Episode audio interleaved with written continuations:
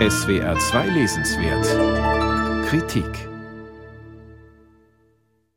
Schon am Anfang steht eine Halbwahrheit oder schlimmer noch eine Lüge.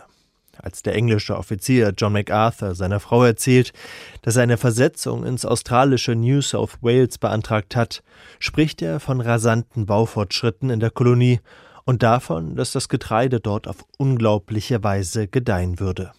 Als Elizabeth mit ihm in Sydney ankommt, bemerkt sie allerdings, dass die Berichte nicht stimmen können. Die Baufortschritte bestehen aus ärmlichen Hütten und improvisierten Zelten, und am Getreide ist höchstens unglaublich, wie kümmerlich Weizen und Mais dastehen.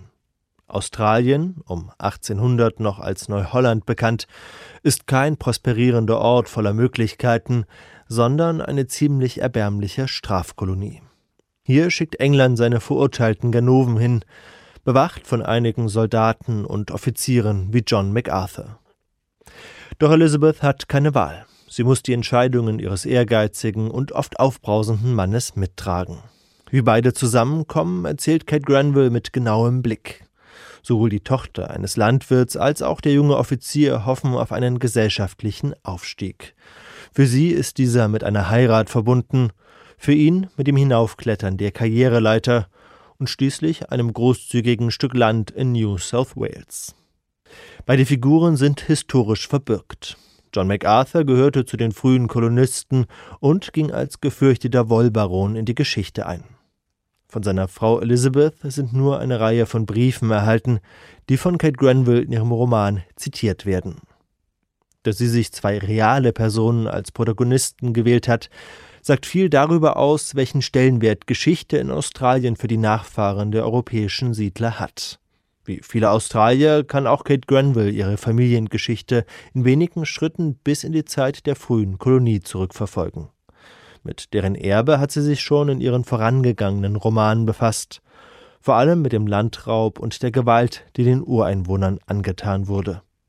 Dass sie nun die Briefe der real existierenden Elizabeth MacArthur zitiert, verleiht dem Roman eine große Spannung.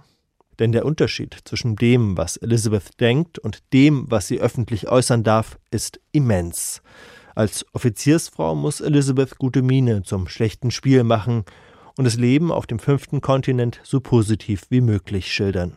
Einerseits, weil ihr Mann die Briefe vor dem Absenden liest, andererseits, weil sie weiß, dass jeder Brief in der Heimat von Hand zu Hand weitergereicht wird. Auch Elizabeth MacArthur hilft also, Halbwahrheiten und Lügen über das Leben in der Kolonie zu verbreiten. Kate Granvilles Roman macht auf diese Weise die Geschichtsschreibung selbst zum Thema. Er hinterfragt die Aussagekraft historischer Quellen und zeigt auf, welch kleinen Ausschnitt der Wirklichkeit diese oftmals abbilden. Das wird auch in der Wahl der Protagonistin deutlich. Während die Geschichte Australiens in der Regel von Männern handelt, erzählt ein Raum aus Blättern von der Emanzipation einer Frau.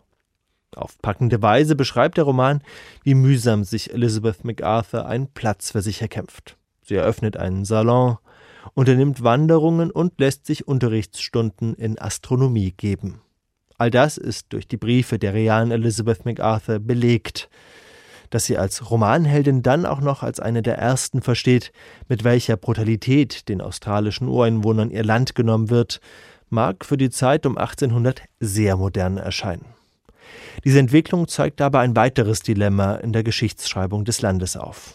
Denn die berücksichtigt kaum die australischen Ureinwohner und ihren, in der Regel mündlich überlieferten Blick auf die Geschichte.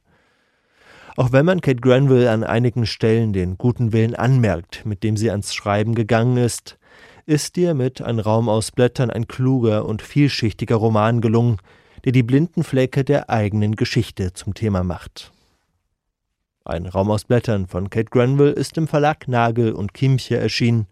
Aus dem Englischen übersetzt hat ihn Anne Emmert.